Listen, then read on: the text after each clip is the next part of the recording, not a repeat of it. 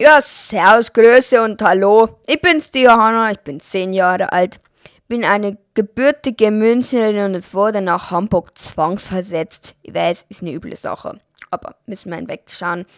Ist ja hier oben auch ganz schön. Jetzt hab ich hier das Zepter in der Hand und bin die, nun die offizielle Präsenterin von Schön und Doof. Diese Folge wird der absolute Oberhammer. Die beiden Burschen Tom und Felix haben das Nordlicht Ole zu Gast. Macht's die Lauscherlappen auf und haltet die Ohren steif. Und jetzt Feuer frei! Schön und doof. Die Sprechstunde von Tom und Felix.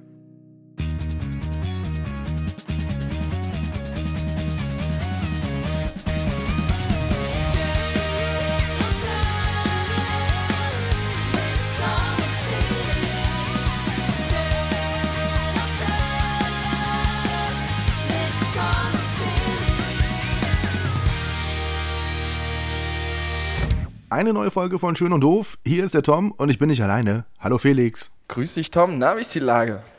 Im Westwood. Die Lage ist total schön und äh, fantastisch einfach. Ich bin völlig euphorisiert, so schön ist sie. Ha- Hat's geschneit schon bei euch? Hat's geschneit? Es ist unfassbar kalt, tatsächlich. Ähm, Okay. Es ist so kalt, dass ich morgens immer eine Stunde bevor ich losfahre, meinen Diesel schon anmache, damit es einfach wohlig warm ist im Auto und damit die Zylinder auch ein bisschen harmonischer laufen. Okay. So. Oder wenn ich, ich habe auch manchmal so Kurztermine, halbe Stunde mache ich ihn gar nicht aus, weil dann bleibt es einfach warm. Aber sonst, nee, geschneit, geschneit hat's hier, geschnitten hat's noch nicht. Bei euch in Berlin? Gest? Gestern hat's gesch gestern hat's geschneit. Das erste Mal in Berlin Mitte. Völlig, völlig geisteskrank. Völlig geisteskrank. Ach, aber du du, je. aber du, wir, wir können gar nicht so lange äh, hier Smalltalk schon vorweg machen, weil Nee, wir haben nein. heute, wir haben heute einen Gast. Das müssen wir, müssen wir unseren Hörern jetzt mal mitteilen. Ähm, Mhm. ähm, wir müssen euch ein bisschen, was heißt enttäuschen? Also enttäuschen ist, glaube ich, jetzt das, das falsche äh, äh, Verb irgendwie dafür. Weil ähm, wir hatten ja letztes Mal in der letzten Folge ganz groß angekündigt, dass wir, ähm, dass wir Bruder Matthias äh, zu Gast haben das nächste Mal, ne, wenn wir aufnehmen. Soweit war Richtig, genau. soweit war da irgendwie. Und ähm, das hat leider nicht so ganz funktioniert. Ähm, also es wird noch funktionieren, aber es hat zu diesem Mal nicht funktioniert. Dafür haben wir uns natürlich einen sagenhaften ähm, anderen Gast äh, quasi dazu geholt. Und äh, wir können jetzt begrüßen bei Schön und Doof im Podcast live aus Hamburg äh, dazugeschaltet. Ole Hellwig. Grüß dich, Ole. Moin, einen schönen guten Tag Moin. aus dem sonnigen Hamburg. 20 Aus Grad, dem sonnigen- 20 20 Grad haben wir. Äh, Das glaube ich nicht. Das glaube ich nicht. Ole, ist es okay, wenn wir dich Bruder, wenn wir dich Bruder Ole nennen? Haben wir einen kleinen Kompromiss geschafft. mich, ihr könnt mich sehr gerne Bruder Ole nennen. Alles gut. Es ist, Ole, Ole ist übrigens, wenn ich das kurz vorwegnehmen darf, glaube ich, der Name, der am häufigsten in der deutschen oder in der internationalen Musiksprache vorkommt. Ich glaube, in so vielen Liedern kommt dann kommt Ole vor, oder? Ole, wirst du, wirst du oft besungen? Also ich denke zum Beispiel hier, Scheiß drauf, viermal ist nur einmal im Jahr, Ole Ole und Schalala. Also heißt deine Schwester Schalala? Nee, ne? Das Nee, nicht. äh, tatsächlich nicht, aber also du hast wahrscheinlich recht. In der, in der spanischen Abwandlung meines Namens ähm, äh, kommt das wahrscheinlich öfters vor, dass das äh, in dem einen oder anderen Song platziert wird. Aber ich glaube, in dem, also in dem skandinavischen oder nordischen ähm, Gefilde, tatsächlich, ich kenne nicht so viele Oles, um ehrlich zu sein. Ich kenne vielleicht Nee, so zwei oder so, wenn es hochkommt. Okay. Ja. Wollen wir uns vielleicht für diese Folge, Felix, auch irgendwie so, so skandinavisch-nordische Namen geben? Können wir, so können wir auch machen. Und, können wir auch machen. Ole, Ole überleg uns doch mal, äh, überleg dir doch mal ein paar skandinavische Namen für uns. Ja, ähm, Ja. ja. muss ich das sofort machen oder darf ich kurz drüber nachdenken? Du, da, du darfst doch nee, darüber. lass, lass dir Zeit. Bis zum Ende der Folge. Genau. Genau, genau. Ja, schön. Ole, willst du. Ach, wie schön. Ja, schön. Einmal alles schön gesagt. Ähm, wollen, wir, wollen wir Ole mal ein bisschen vorstellen, Tom? Ähm, wa- was, ja, genau. was Ole weißt du sollte denn? sich mal, erstmal du und dann vielleicht, genau, und Ole sich mal vorstellen, genau. Genau, aber weißt du denn, weißt du denn was über Ole schon? Also weißt du, wer er ist eigentlich, Tom? Ja, ich weiß über Ole, dass er äh, aus Hamburg äh, gerade anruft, mit dabei ist, dass er ein unfassbar guter Kameramann sein soll, hast du mir erzählt, Ja. und dass er ein äh, ziemlich dufter Typ ist. Und ich habe ihn auch schon mal in deiner Instagram-Story gesehen, aber da ging es, glaube ich, immer nur um Essen. Also ich weiß nicht, ob er tatsächlich auch kreativ arbeitet oder ob er nur essen geht oder so, aber Ja. ähm, das, das habe ich wohl mal mitgekriegt, aber mehr noch nicht. Ja, stimmt, Ole äh, und ich sind tatsächlich- Sparrows, Sparrows-Liebhaber. Ja, da, äh, das ist wirklich so, ne, Felix? Wir haben immer, wenn wir uns getroffen haben, gab es fantastisches Essen. Bei uns im ersten ersten Treffen am Set gab es ungefähr das beste Catering der Welt. Das stimmt, das stimmt. Ähm, dann haben wir uns in, in Berlin getroffen, haben zusammen gefrühstückt sehr lange. Jetzt warst Ja. du Neues in Hamburg, da habe ich dir Frühstück gemacht. Also eigentlich essen Das wir war richtig pornös. immer. Das war richtig pornös. Ja. Ja. Ja. Aber beim Essen Also- wird man ja kreativ. ja, eben, genau. Das stimmt. Absolut, absolut. Deswegen bin ich auch so unfassbar kreativ, weil ich so viel esse. genau. Jetzt habe ich es raus. Endlich weiß ich warum. Ja, wir haben, wir haben seinen genau. USP gefunden, will ich mal so sagen. Genau, genau. Ich wollte eigentlich auch Ole- immer, so, ich jetzt wollte aber auch Ole. eigentlich immer ähm, entweder Kameramann oder Koch werden tatsächlich. Echt? Das, ja. Schon von Grund auf? War das schon von Grund auf immer dein, dein Ding? Also dein, dein Berufswunsch, oder? Ja, schon lange, auf jeden Fall. Also ich glaube, ich bin mit 15 mal mit meinen Eltern nach Berlin oder nach Potsdam gefahren zum Tag der offenen Tür. An, der, an der HFF Potsdam ähm, Okay. und äh, war super hooked und habe auch davor schon immer Kurzfilme gemacht in der Schule und war immer so der bisschen so der Filmheini, der ähm, bei jedem Theaterstück filmen durfte und äh, Musikvideos gemacht hat. Und ähm, ja, und dann war aber tatsächlich immer so die Option, äh, Kameramann oder doch vielleicht was mit Kochen. Aber jetzt bin ich äh, den anderen Weg eingeschlagen und esse dafür nur. Ich habe übrigens letztens, um das einzuwerfen, einen anderen Norddeutschen gesehen in der Sendung, der hat mich sehr beeindruckt, apropos Kochen.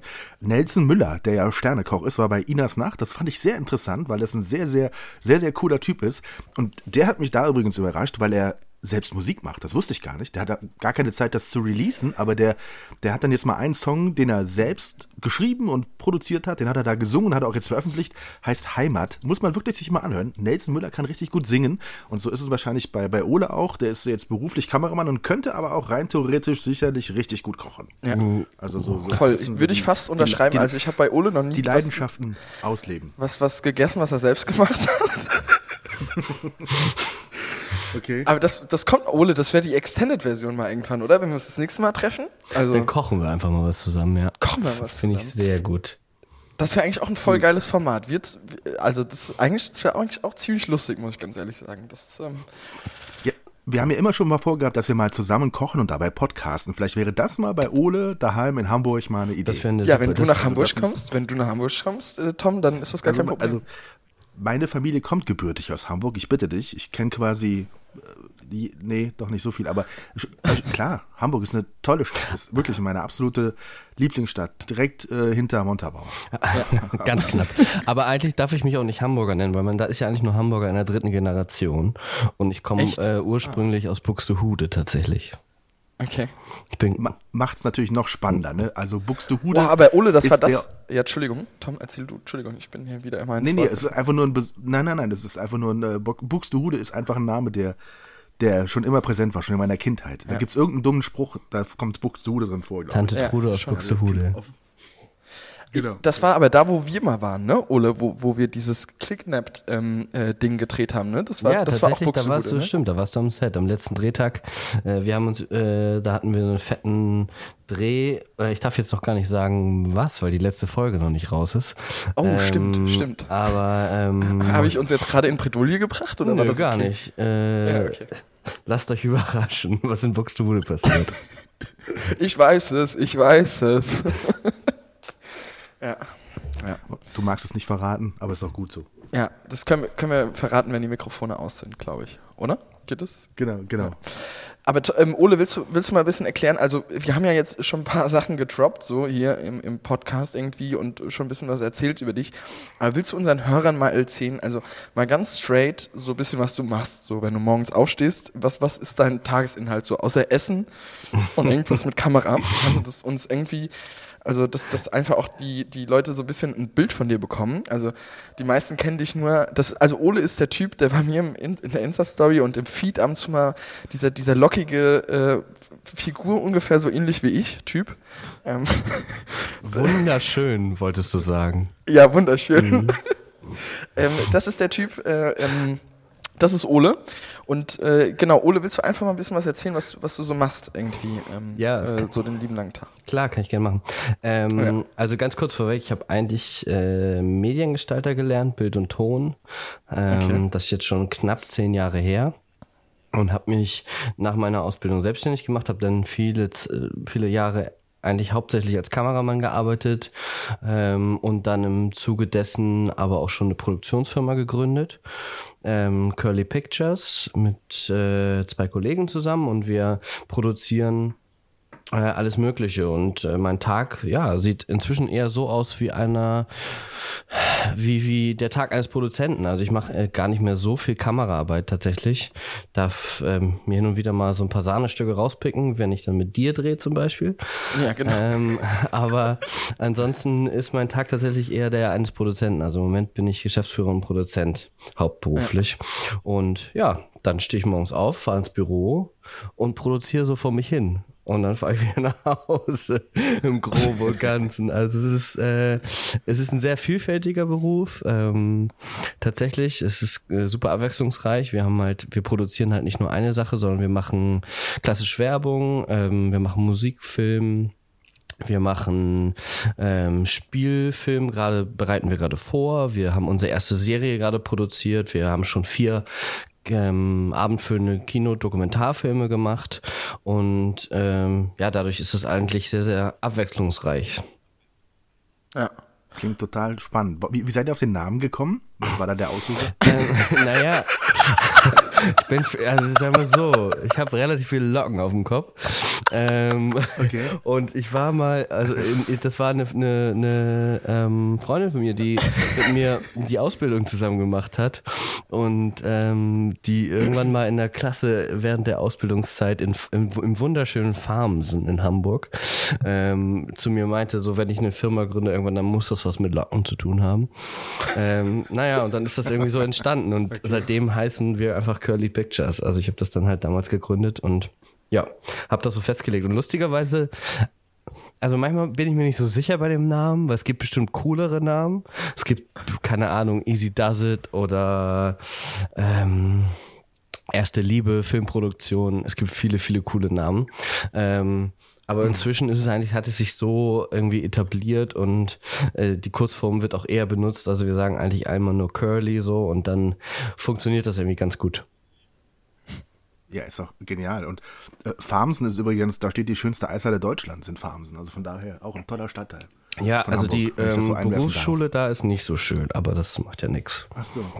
Die haben alles Geld in die Eishalle gesteckt. Wahrscheinlich. Fand ich aber auch Nix richtig. an der Berufsschule angekommen. Also wir, wir hatten in der Berufsschule einfach nur eine Pommesbude, das war alles. Die ganze Schule hat permanent nach Pommes gestunken. Oh nein. Und du hast jeden Tag Pommes gegessen? Und, und aber, oder? Naja, ich sag mal, nee. Also irgendwann kannst du es halt auch nicht mehr sehen, so. Dann äh, fängst du an, dir wieder Brot zu schmieren. Ähm, aber naja, viel mehr gab's dann nicht. Pommes und Currywurst.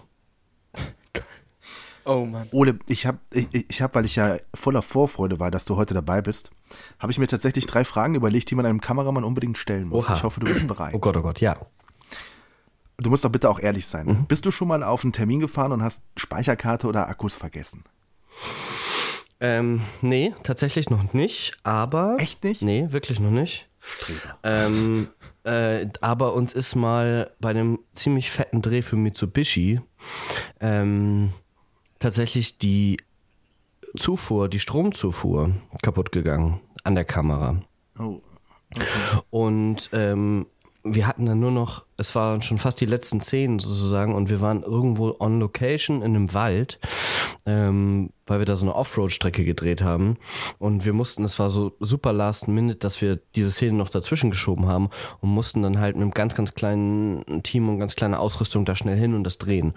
Und ähm, dann ist uns diese Stromzufuhr kaputt gegangen und ich habe, glaube ich, noch nie in meinem Leben so geschwitzt, weil es war wirklich der, ist fies, ähm, ne?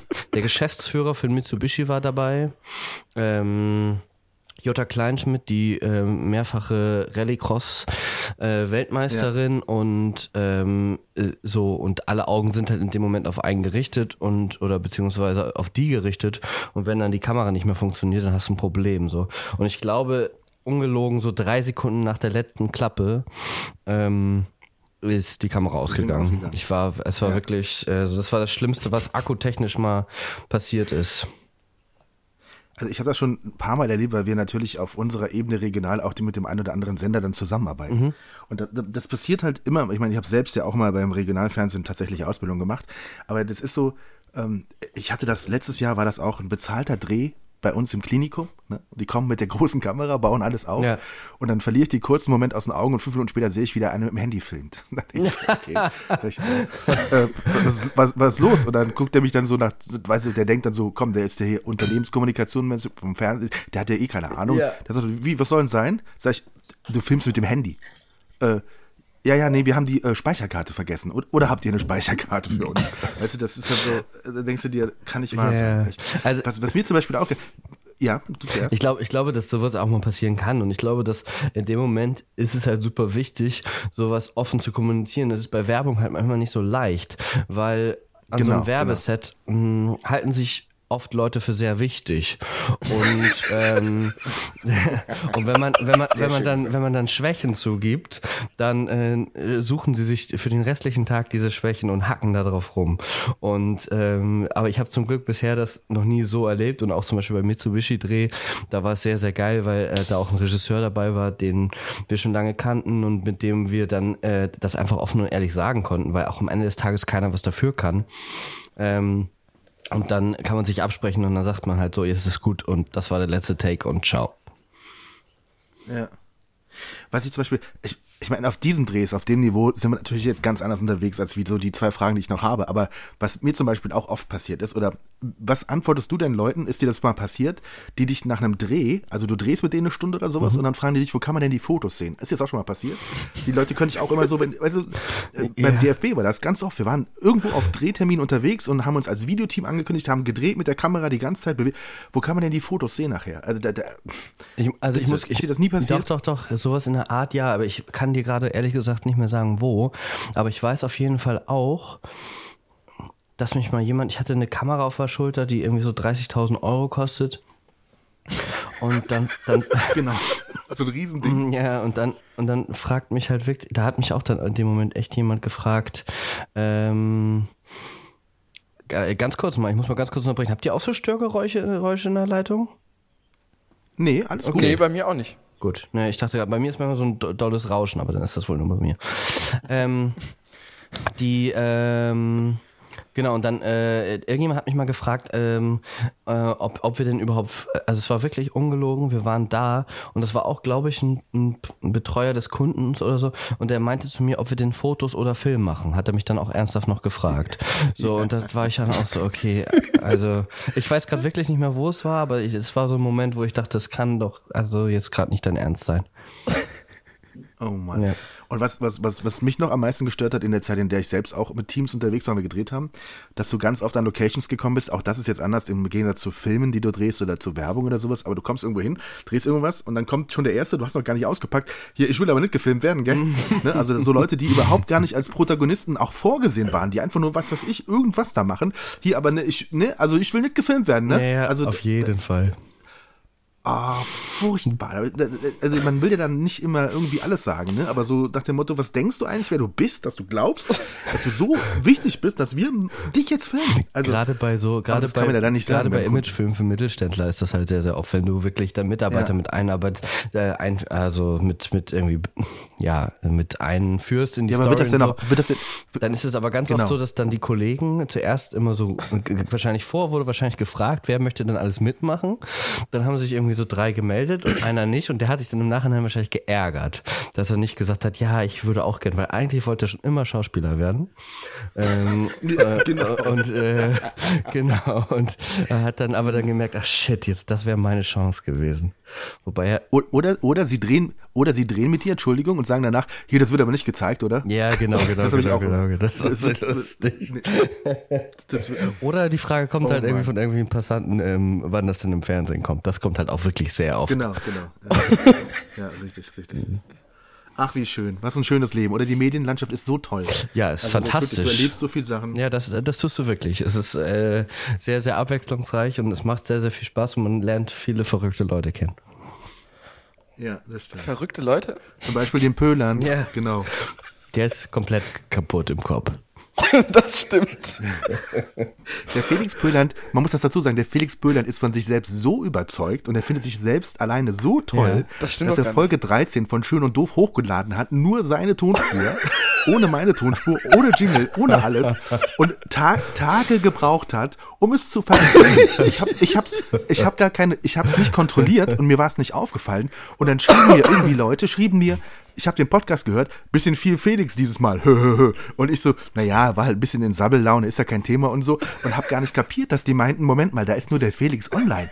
Und dann, also, die, die musste er erstmal bringen, Ja, Felix. Ja, das, Der war- der war das war schon eine überragende Aktion von mir. Vor allen Dingen, weil Der André, mein Agent, ähm, mir gesagt hat, du, äh, war das ein Fehler oder, äh, also wir haben ja eh so ein bisschen roughen Umgangston äh, miteinander, also wir sind da jetzt auch nicht so immer auf Liebkose-Tour, also wir, wir, wir sind da sehr, sehr straight drin und ich habe gedacht, er ärgert mich damit, weil, weil ich auch so viel Redeanteil hatte beim letzten Mal. Und äh, dafür habe ich auch sehr viel, sehr viel Kritik bekommen. Es tut mir leid, dass, dass ihr letzte, letzte Woche extrem viel meine Stimme hören musstet. Ähm, und dann habe ich einfach straight äh, das irgendwie nicht bemerkt, dass ich äh, die falsche, falsche ähm, äh, äh, St- Tonspur einfach hochgeladen habe. Es war einfach zu verwirren. Ich habe einfach beide Tonspuren, glaube ich, irgendwie, ich weiß gar nicht, wie ich die benannt habe, aber ich habe sie auf jeden Fall, glaube ich, sehr identisch benannt. Hatte dann zu dem Zeitpunkt vielleicht keine Brille auf und dann ist das leider schief gelaufen. Mir Aber muss man nicht auch ein bisschen, Größen, Folge muss man nicht 13 auch ein bisschen größenwahnsinnig sein, wenn man äh, berühmter Fotograf sein möchte Ja, oder werden genauso will? wie man, wenn man, wenn man berühmter Kameramann und Produzent sein will. Also wir Ja. sind da, glaube ich, schon auf einem, auf einem einheitlichen Level, würde ich sagen. Ja, oder? aber ich habe immer das Gefühl, dass äh, also so ein Fotograf steht am Set immer noch viel, viel mehr im Mittelpunkt als ähm, jetzt ein Kameramann oder ein Produzent. Ja, weil- Natürlich, ich, ich Ja, würde ja. einen Fotograf eher mit einem Regisseur vergleichen, glaube ich. Ähm, Voll, voll, aber ich bin, also ich bin, also ich glaube halt auch, dass das Film halt auch viel mehr eine Teamleistung ist als Foto, ne? Also wenn Ja, du mal auch unsere Arbeitsweisen so vergleichst, so Ja. ich kann da irgendwie noch alleine irgendwo hinfahren und ohne einen Sprinter. Also das ist ja, sieht ja bei dir schon irgendwie wieder anders aus. Also wenn du ja irgendwie siebeneinhalb Tonner. Ja, genau. Wenn du, wenn du halt das machen willst, was ich mit dem Foto mache, musst du halt mit einem 7,5 Tonner anfahren und wahrscheinlich irgendwie noch zwei Sprintern dazu und 37 Leute in einem Bus. Ähm, und ich bin halt so zu zweit oder zu dritt unterwegs. Also das ist halt ja auch nochmal ein, nochmal ein Unterschied. Deswegen glaube ich, dass du dann als Persönlichkeit halt irgendwie noch viel, viel mehr im Mittelpunkt stehst als, als, ähm, als, als Kameramann so. Also aber das ist ja eh so auch so eine Mythe, dass, dass der Kameramann auch ja so beim Film irgendwie, also ich weiß nicht, wie ich hoffe, dass ich sage jetzt nichts Falsches, aber ich habe das Gefühl immer so bei Produktionen, dass der Kameramann ja eigentlich auch gar nichts zu melden hat, ne? Also so, so rein theoretisch ist das ja eigentlich, fällt er ja eigentlich so ein bisschen das wirkt runter, so und es ist genau das Gegenteil. Nee, Ne? also würde ich, würde ich widersprechen tatsächlich. Also gerade bei. Echt? Ja, also ähm, gerade bei. Eigentlich ist Kameramann der geilste Job am Set, weil dir redet, Voll, ein, weil dir redet nämlich eigentlich keiner rein. Also du kannst genau eigentlich dein Ding machen so. Echt? Ähm, auch nicht, nicht Regisseur und, und, und Art Director und sowas? Also gerade wenn du dir mal die Werbesachen anguckst, ist das ja auch schon relativ straight alles, ne? So, also das Genau, ja das stimmt, das stimmt. Also bei Werbung, aber auch gerade in der etwas moderneren Werbung, wo es dann wahrscheinlich auch, oder wo es definitiv im Moment ein bisschen mehr um Storytelling geht als um einen klassischen Spot, da hast du schon viele Freiheiten. So und, und dann gerade so szenische Kameramänner, also ich habe jetzt noch selber keinen Spielfilm oder so gemacht, aber ähm, sze- szenische Kameramänner haben schon ähm, sehr, sehr viel mitzureden. Also du hast zum Beispiel jetzt bei der Serie, wenn Andreas Klein hat da Kamera gemacht und da saß er jeden Abend nochmal drei Stunden mit dem Regisseur und hat über Sachen gesprochen. So. Also da ist schon sehr, sehr viel Austausch, der da stattfindet. Okay, ich nehme das zurück. Nimm das zurück. Ich krieg ja nur Werbung mit, ne? Also das ist ja auch genau, einfach bei Werbung so. wahrscheinlich weniger. Genau, das ja. ist. Ich krieg, genau, ich krieg ja nur ist- Werbung immer mit und, und da ist es halt genau so. Also Aber bei einer Werbung hat ja auch ganz oft der Regisseur relativ wenig zu melden, tatsächlich. ja, da hat ja einfach eigentlich nur der Kunde was zu melden. Also, also beziehungsweise Art Director, ähm, wie auch immer. Ja. Das war übrigens, übrigens das, das, das Beeindruckendste, was ich in den letzten Jahren so kameratechnisch gesehen habe. Also was ich fand jetzt, jetzt nicht unbedingt von den Bildern, Ja. aber von dem, von dem Hintergrund her war dieser, ich weiß nicht, hast du den gesehen, oder den Tatort, der am Stück gedreht wurde? Äh, ja, den habe Also ich der- gesehen. Der nur tatsächlich eine Einstellung hatte, die die komplett durchgedreht haben, 90 Minuten. Mhm. Also die haben 90 Minuten lang oh- ohne einen Schnitt gedreht. Also das habe ich mir, das stelle ich mir unglaublich vor, wie man das, Aber äh, ist das- tatsächlich auf die Reihe kriegt. Aber Ole, ist das nicht so ein Mythos gewesen? Also dieses, dieses Justin Timberlake-Video, das soll doch auch Ja. ein One, One Take sein, aber das ist doch auch so geschnitten worden, oder? Ich mir mal Also sagen ich, lassen. genau, ich glaube, ähm, Ich glaube, aus produktionstechnischer Sicht baut man in sowas immer eine Art versteckte Schnitte ein. Du kannst halt versteckte Schnitte Genau. immer dann machen, wenn du einen schnellen Schwenk machst, wenn du an der Tür vorbeifährst und solche Geschichten. Ähm, ich glaube, es macht halt super Sinn, sowas zu, mit einzuplanen, weil sonst kann dir das ganze Ding ganz schön nach hinten losgehen. Ich finde auch zum Beispiel Victoria, ich weiß nicht, ob ihr den gesehen habt, so ein deutscher Film, der in Ja. Berlin spielt. Ja. Genau, den kenne ich auch. Ja. Genau, auch Ich ja leider nicht, 140 Minuten äh, komplett eine Einstellung so. Und ähm, Wahnsinn, ja. das ist halt mega krass. Aber was die zum Beispiel gemacht haben, die haben drei Monate lang geprobt. Jeden Tag und haben diese Proben mit mehreren Kameras mitgedreht. Und falls dieser One-Take nicht funktioniert hätte, oder diese drei, die haben drei One-Takes gemacht, ähm, dann hätten sie immer noch das Material gehabt, um daraus einen Film zu schneiden. Aus den Proben. Okay. So, also ich glaube, man Okay, muss ja, sich da Wahnsinn. immer so ein bisschen absichern. Aber ich finde sowas, wenn sowas geil äh, inszeniert ist und wenn sowas irgendwie ja äh, Ich cool, cool geplant ist, dann ist das mega. Ich finde dieses, dieses Justin Timberlake-Ding halt auch völlig geisteskrank. Ja. Das, hat, das, kam ja, das kam ja raus, wie wir GNTM gemacht haben. An dem, an dem Freitag davor kam, oder an dem Samstag davor kam das raus. Und da haben wir, haben wir das doch zusammen geguckt, oder? Oder haben wir das nicht Ich irgendwann glaube abends? ja, wir haben das nach, tatsächlich nach, nach GNTM irgendwie Ja. Super Bowl, Justin Timberlake und äh, Halleluja, oder? Das war doch irgendwie Ja. so. das, war, das glaub ich, Setup. ungefähr, das fasst den Abend gut zusammen. Und dann kam noch hier, aber scheiß drauf, mal ist nur einmal im Jahr. Ne? Genau. Ole. Genau, das genau, ist genau. genau unsere Musik.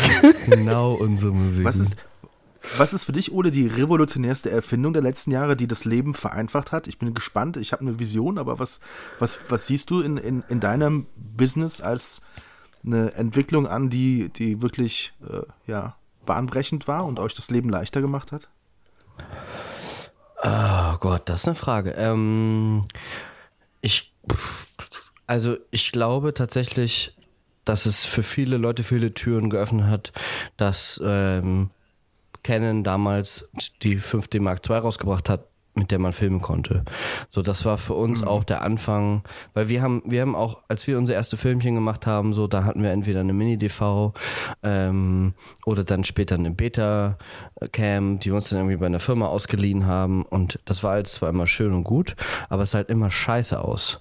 Ähm, du kannst ja machen, was kannst ja machen, was du willst. Es sieht einfach kacke aus. Und wir haben uns tierisch gefreut, als wir auf einmal Bilder machen konnten, die Kino like waren, obwohl das ja auch immer noch keinen guten Film macht, das muss man dann ja auch irgendwann mal lernen.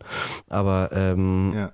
aber das war zumindest sowas, was glaube ich vielen, vielen Leuten echt eine vielen Kreativen einfach eine Tür geöffnet hat, äh, kreativ zu sein und äh, schöne Sachen zu machen. So, es hat gleichzeitig bestimmt auch die Spannend, Branche ja. ein bisschen zerstört, ähm, weil Genau, weil jeder jetzt irgendwie kann. Ne? Genau, weil jeder jetzt kann und ähm, ich glaube, eine Produktionsfirma früher davon gelebt hat, dass sie halt allen erzählt hat, ja, ja, das ist, äh, die Technik hier kostet halt 100.000 Euro pro Tag.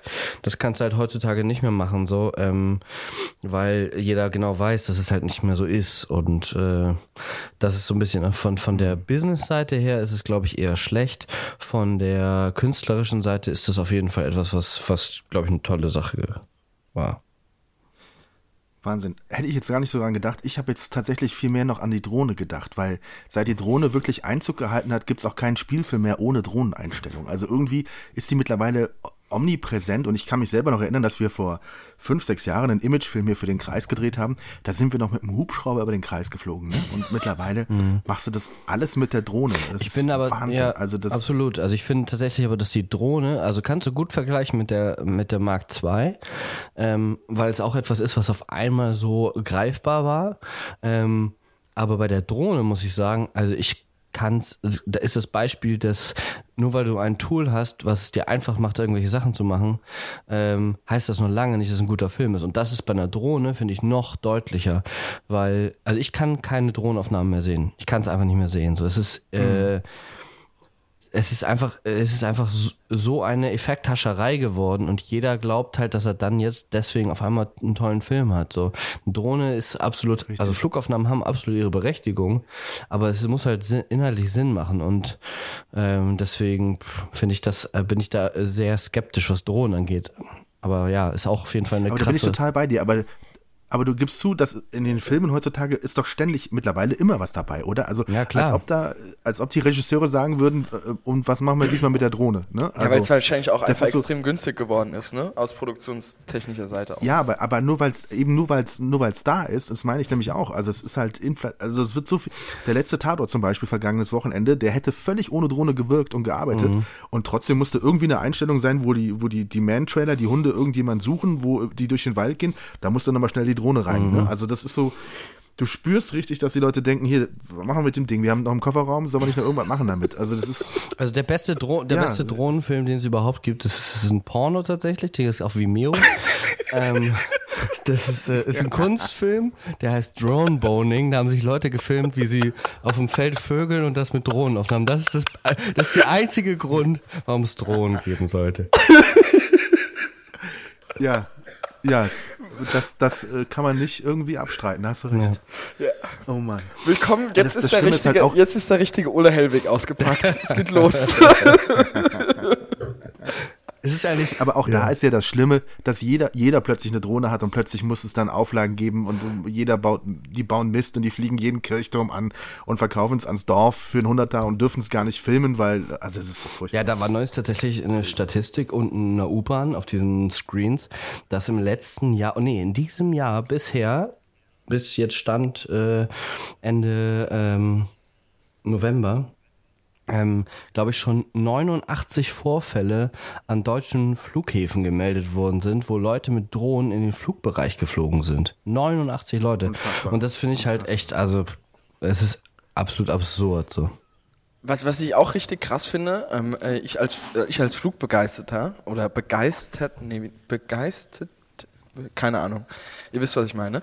ähm, ähm, ähm, ich folge auch so ein paar Seiten auf Instagram, weil, weil ich bin ja so ein bisschen angehender äh, Flugschüler auch so ein bisschen und, und, ähm, ne? und äh, die Geschichte kennt man ja. Aber ähm, was ich völlig geisteskrank finde, ich habe jetzt letztens ein Video entdeckt, ähm, irgendwo in, in, in den USA, so eine DJI Maverick Pro äh, Drohne, die einfach, ich würde mal sagen, gefühlt 20 Meter neben einem startenden A38, also mit dem so mitgeflogen ist. Also und, und dann war eine zweite irgendwie noch, oder so ein zweiter Schnitt, also es waren so ein Video und, und zwei Einstellungen, wo dann irgendwie der A380 an dieser Drohne vorbeigeflogen ist. Also die war nicht irgendwie mal 150 Meter davon entfernt, sondern das war so, als ob du hinter dem, also, also das war schon fast so, dass du äh, äh, bei wie die vorbeigeflogen ist, an den Fenstern sehen ko äh, gucken konntest, wer da hinter den Fenstern sah, äh, saß. Also das war sicher, so dass es eine fucking, Drohne war?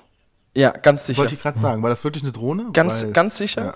ganz sicher, weil, ähm, weil die, die, die stand auf jeden Fall und ähm, die hat, ähm, das hat jemand bedient, der einfach auch absolut gar keine Drohne fliegen kann, weil du hast halt auch gesehen, ah, wie oben die Rotorblätter irgendwie drin waren im Bild äh, von der Drohne. Und äh, der Typ, der konnte, der, Typ, Klassiker. und der Typ konnte auch nicht die Kamera so richtig nachziehen, weißt du? Also das hat so der- geruckelt, ne? Ja, das hat so geruckelt, genau. Da, da hast du genau gesehen, der ist jetzt mit seinem dicken Daumen auf dem Touchbildschirm von seinem iPhone X einmal abgerutscht so und hat es halt so mutwillig dann nochmal nachgeschoben. Ja, also ganz, der, der ist auf jeden Fall auch in dieser Statistik wahrscheinlich drin. Ganz bestimmt. Der ist, der ist auf jeden Fall, aber völlig geisteskrank, musst du dir mal überlegen, Alter. Da fliegt so ein A380 und dann auf einmal kommt, steht so eine Drohne da in der Luft. Das stelle ich mir auch als Pilot, weil der hat die bestimmt gesehen. ähm, klar. Äh, der, also, das stelle ich mir schon irgendwie auch ein bisschen spooky vor, wenn du da durch die Luft cruist und auf einmal so eine Drohne irgendwie da, ey, Alter. Wo du auch dich fragst, Wahnsinn. ey, was ist los mit den Menschen? Ach, crazy. Ja. Aber Ole, ihr arbeitet tatsächlich deutschlandweit oder auch international? Wie ist das bei euch mit der Agentur? Wie seid ihr da aufgestellt? Oder dreht ihr nur im Wald mit Mitsubishi? Wir drehen, wir drehen eigentlich hauptsächlich im Wald, genau. ähm, nee, äh, wir arbeiten deutschlandweit tatsächlich. Also wir haben jetzt, ja, mit Felix haben wir auch in München gedreht. Wir sind eine Hamburger Produktionsfirma. Wir haben schon oft in Berlin gedreht. Ähm, also deutschlandweit ist das äh, so tatsächlich gar kein Problem. Wir haben tatsächlich mal für sogar äh, Werbevideos in Malaysia gemacht für eine Kochschule. Also das war auch schon mal drin, aber hauptsächlich Deutschland. Also Deutschland ist schon so unsere, unser Gebiet. Und, und wie, wie schafft man es tatsächlich zu überleben? Weil also ich habe einen guten Kumpel von früher vom Fernsehen, aus unserer Fernsehzeit. Wir haben früher zusammen ähm, viel äh, Live-Sendungen moderiert und er ist dann später aber eher in den anderen Bereich, in den Produktionsbereich gegangen und hat jetzt eine sehr, sehr hochwertige Produktionsfirma auch in Trier. Lieber René Dumont, auch mal ganz liebe Grüße. Ähm, ich, da- ich stelle es mir unheimlich schwierig vor, auf dem Markt zu überleben. Und ich meine jetzt auch noch in Hamburg. Also ich meine, wenn du irgendwo bist, wo es jetzt nicht so medienverrückt ist, ne? Aber äh, kann man gut überleben? Geht es tatsächlich um Qualität in der Branche? Also kann man sich einen Namen machen mit der Qualität und dann auch anstinken gegen die ganzen Nachkömmlinge, die alle meinen, ich hab's studiert, ich kann's Ja. oder ich habe eine Kamera, ich kann's? Also ich glaube schon, ich glaube, also lust, komischerweise sagen uns auch oft Leute so, oder wenn ich Leuten erzähle, dass ich jetzt seit, nächstes Jahr bin ich zehn Jahre selbstständig und das heißt, also wir produzieren seit zehn Jahren Filme und ich kann davon seit zehn Jahren leben. Ähm, und das von Anfang an. Also es war ja auch so, ich bin jetzt, äh, ich bin jetzt 31, habe mich mit 21 selbstständig gemacht und ähm, ich glaube schon, dass wir anscheinend ja irgendwie was richtig gemacht haben. Also was ich immer wieder merke, ist, dass die Leute sich bei uns zumindest in, was die Kommunikation angeht, immer sehr darauf verlassen können. Also wir haben schon Jobs bekommen, weil andere Leute es nicht geschafft haben, E-Mails zu beantworten.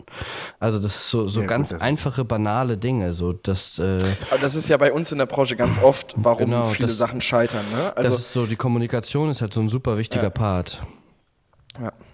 Und, ähm, und dann auf jeden Fall äh, die Qualität der Sachen, die man macht. Also ähm, den Fokus auf den Inhalt legen, irgendwie versuchen, gute Sachen zu produzieren, die irgendwie relevant sind und nicht einfach äh, nur irgendwie was so. Ähm, also wir haben jetzt auch ich habe in meinem Leben noch nicht so mega viele Jobs abgesagt, ähm, aber einige Sachen sagt man da halt schon mal ab, weil man halt der Meinung ist, dass wenn man das jetzt für den Preis machen soll, dann wird es halt einfach Kacke so und dann äh, ist es, glaube Ja, ich, richtig, richtig. ist glaube ich super wichtig, dass man sich da, das geht natürlich nicht immer, weil vielleicht nicht immer die Business-Situation so gut ist, dass man sich das erlauben kann, aber es ist glaube ich wichtig, sich da schon so einen so einen Faden aufzubauen, der auch wieder erkennbar ist. Aber ich glaube, neben der Qualität, die du mitbringen musst, du brauchst das Equipment, du musst einfach sauber arbeiten, sauber, richtig gut arbeiten. Ja.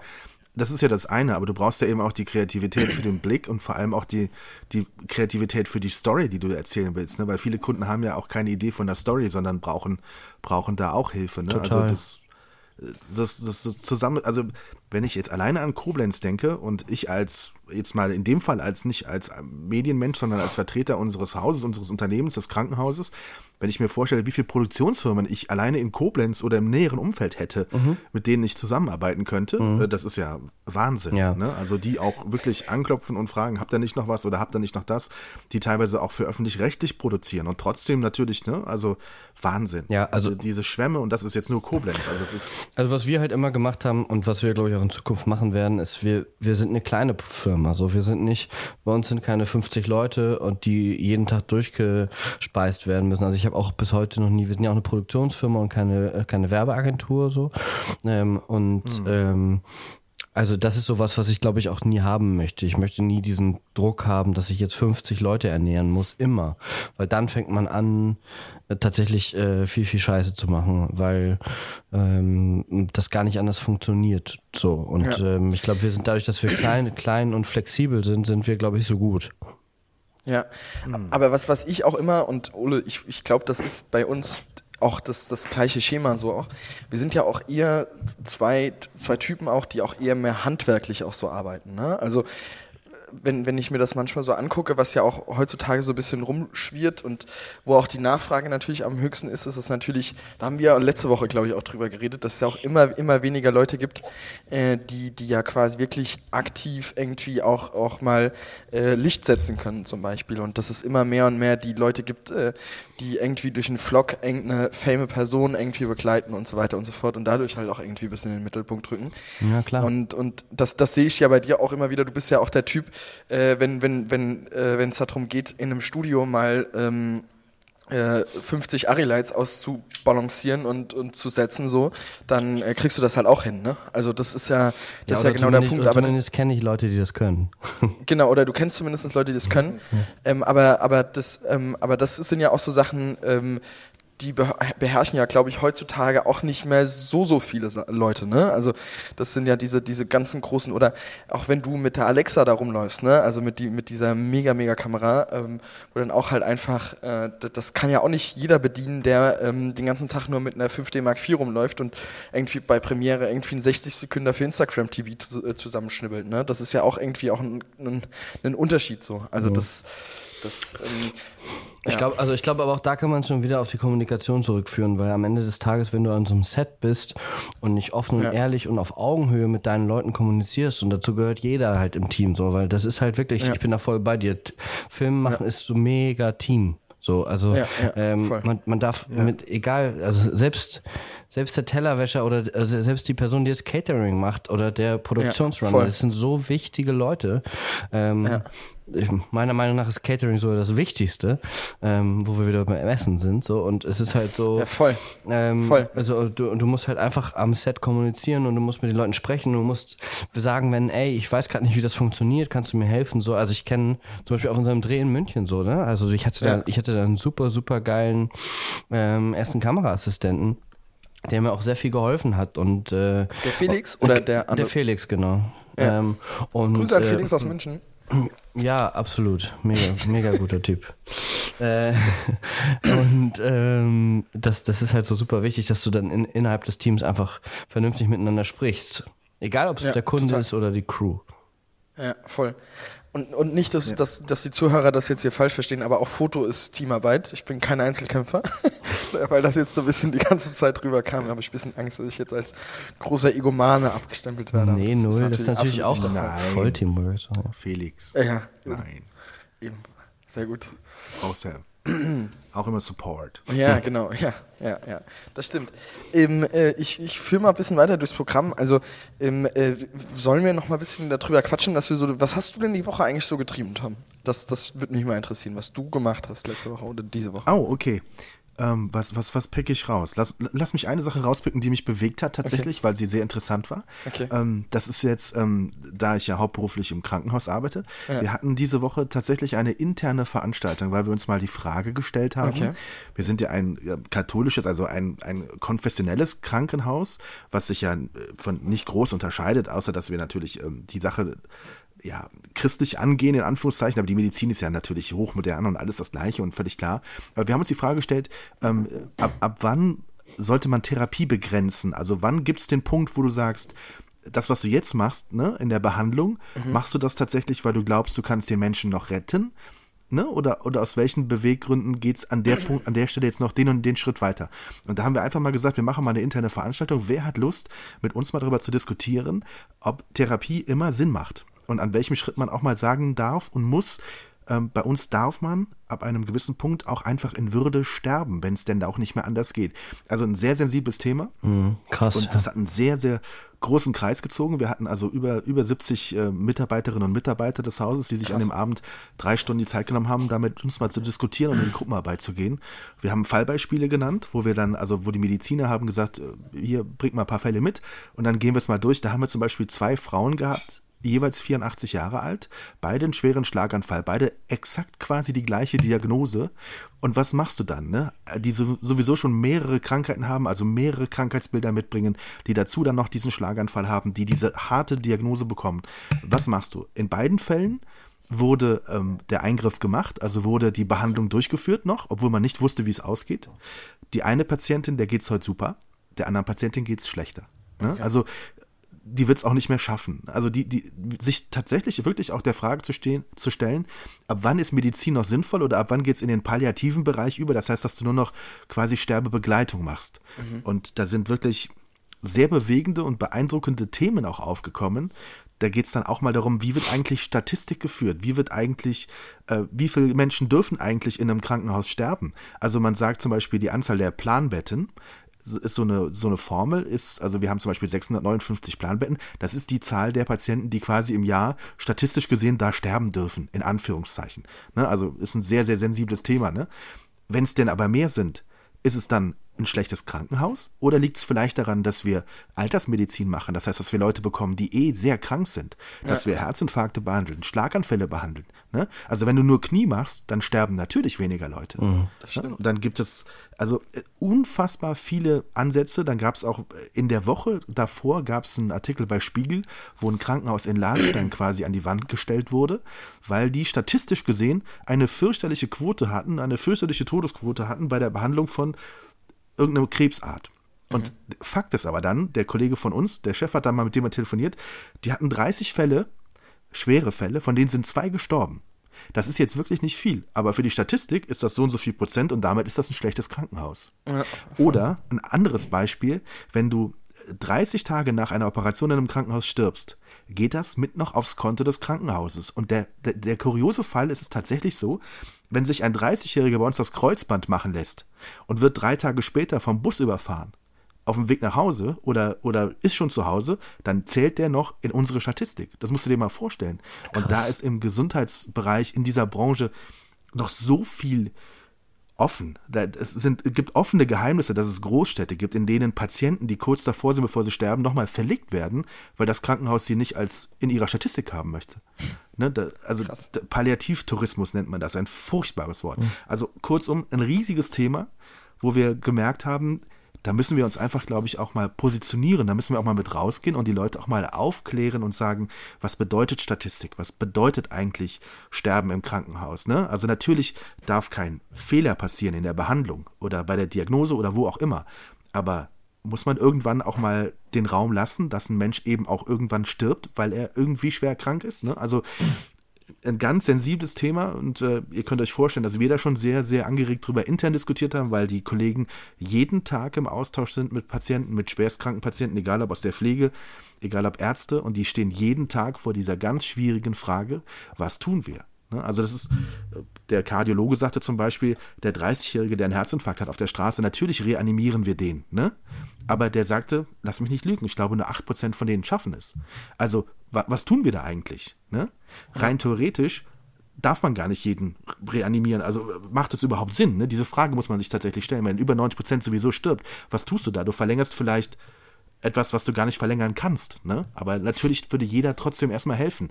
Also ganz schwieriges Thema. Ähm, auch ein sehr schwerfälliges. Jetzt passt gar nicht in den Podcast eigentlich. Ja, ich bin gerade voll ich down irgendwie. Nee, gar nicht. Ich finde, das ist krass. Also da wirkt auf einmal jeglicher Werbedreh sehr unwichtig. Das stimmt. Ja. Es ist, es ist wirklich, das ist, das, das liebe ich dann auch. Das ist, es ist wirklich erdend, sich auch mit diesem Thema tatsächlich zu beschäftigen und, und, und wichtig. Ne? Also wir haben jetzt gesagt, wir wollen jetzt von, von der Rolle her, die wir haben, wollen wir einfach da auch mal in, nach vorne gehen und auch mal mutig sein und auch mal erklären. Und wir haben also auch direkt gesagt, also es war auch für mich ein Schluss daraus war, das, was wir hier heute Abend gemacht haben, das müssen wir als Patientenveranstaltung anbieten. Das müssen wir den Menschen da draußen sagen kommt mal zu uns und redet mal mit uns darüber, was mit eurem schwerkranken Familienmitglied oder Freund oder Partner ist. Wie gehen wir eigentlich damit um? Wie wollt ihr damit umgehen? Ne? Oder Patientenverfügung, Punkt, Punkt. Es gibt tausend Wege, was diese Patientenverfügung betrifft, was ein Mediziner noch darf und was er nicht darf, wann sie gilt und wann sie nicht gilt. Das weiß ja kein Mensch. Irgendwie, wann, wann ist es denn jetzt wirklich so, dass du die Geräte ausschalten sollst, dass du nicht mehr helfen sollst, weißt du? Also das ist unheimlich schwierig und kompakt. Und da finde ich es ganz wichtig, dass man sich so einem Thema mal annimmt. Und ich fand es echt beeindruckend. Das war einer der Termine, wo ich gesagt habe, okay, also hier nimmst du echt was mit. Ne? Du gehst nachdenklich raus. Ja, ja. Jetzt war gerade, haben wir eine kleine technische Störung gehabt, ähm, wieder wie beim letzten Mal. Äh, Ole war mal ganz kurz raus, Ole ist jetzt aber auch wieder direkt wieder drin. Also Bin wieder da. jetzt quasi die letzten 20 Sekunden, würde ich mal sagen, von deinem, von deinem Talk nicht mehr mitbekommen, aber ähm, ja, schwieriges Thema, würde ich sagen. Aber ich finde das immer ganz klasse, wie du dich da auch das, dem Thema auch annimmst. So auch als, als nicht, also du bist ja quasi kein Mediziner. Also zumindest nicht, dass ich das wüsste. Stimmt, ich weiß ja nicht, ob du irgendwie so in deiner Garage irgendwie noch mal ein bisschen praktizierst, mal ein bisschen Physiotherapie machst. Zahnarzt. So. Zahnarzt. Zahnarzt. Genau, sonst nichts. Zahnarzt beim, Zahnarzt beim Hund. Der hat eben übrigens auch genau, im Hintergrund genau. gebellt auch, ne? Habe ich gehört. Ach, immer ganz kurz, ja, ja, ja, genau. ja genau. Wie war denn eure Woche? Äh, Felix, wie war deine erstmal? Erzähl du mal. Äh, meine war, war, war ziemlich ereignis, äh, ereignisreich, würde ich sagen. Ich, ähm, ähm, ich hab, war äh, letzten Mittwoch, also quasi heute ist Donnerstag, äh, quasi gestern vor einer Woche, war ich beim Notar. Ähm, das war so mein Highlight des, des, des, ähm, der Woche. Weil ich habe ja, schon, ja, ich hab ja schon in den letzten, in den letzten ähm, Podcast-Folgen immer mal ein bisschen angekündigt. Wir, wir starten im Moment. Oh, Entschuldigung, jetzt muss ich aufstoßen. Ich habe zwei Cola getrunken. Das tut mir unglaublich leid. Ich habe volle Möhre jetzt ins Mikrofon gerübst, aber ich hoffe, das ist okay. Ähm, auf jeden Fall, ähm, auf jeden Fall ähm, äh, waren wir beim Notar. Ähm, Paul Trucks, ähm, Handball-Nationalspieler, ähm, mein Agent und, und sein Geschäftspartner André und Michael waren auch dabei und wir haben zu dritt, also äh, eigentlich zu viert, aber also es ist, äh, das ist drei quasi drei Gesellschafter. Ulla kennt sich da auch ein bisschen aus, ja. Ähm, haben wir haben wir zusammen eine ähm, haben wir zusammen eine GmbH gegründet ähm, am letzten am 14.11. Ähm, was wir genau machen, äh, das will ich auch noch nicht erzählen. Das darf ich zwar, ich habe ich hab die offizielle Freigabe mir eigentlich eingeholt, ähm, aber das will ich noch nicht so wirklich. Ähm, weil wir, wir, wir, wir starten am 3.12. und ab da äh, werde ich dann ein bisschen was, bisschen was erzählen können. Aber das war so ein bisschen mein Highlight der Woche. Ich weiß, warst du schon mal beim Notar jemals in deinem Leben, Tom? Ich war, ähm, ich glaube mal für einen Dreh. Echt? Ja, mal, äh, ne, ja, irgendwas gedreht bei einem Notar. Aber Sonst war ich nur, ähm, ich, aber ich glaube, ja. nee, also ich war einmal beim Notar, als, äh, als äh, in einer Familie jemand ein Haus gekauft hat. Genau, da Okay. war ich mal beim Notar. Ja, ja. Aber sonst. Aber Ole, ihr habt auch eine GmbH, ne? Ja, wir sind eine GmbH und KKG. Ich war schon öfters beim Notar. Das Ja. ist immer super. Da sitzt man Ja, da und dann liest er da dein. Perso vor und dann unterschreibst du und dann unterschreibt er und dann kriegt er dafür viel Geld. Ich glaube, ich hätte auch Ja, Notar werden sollen. Aber wir fanden es eigentlich ganz lustig, muss, muss ich ganz ehrlich sagen. Ich glaube, wenn du mit den richtigen Leuten da bist, macht das schon, ist Ja. das auch schon eine ganz lustige Angelegenheit Ich finde, eigentlich. also mein Notar ist tatsächlich auch jemand, mit dem ich schon mein Leben lang zum Basketball gespielt habe. Also von Okay. daher ist das auch eher immer in einen, ich sag mal so, ich, wir ich bezahle ihn eigentlich dafür, dass wir uns darüber unterhalten, ähm, wie es ihm so geht. Und also, das ist quasi ein, ein teurer Freundschaftsupdate. ja, das stimmt, das stimmt. Aber leider kommt man ja nicht drum rum.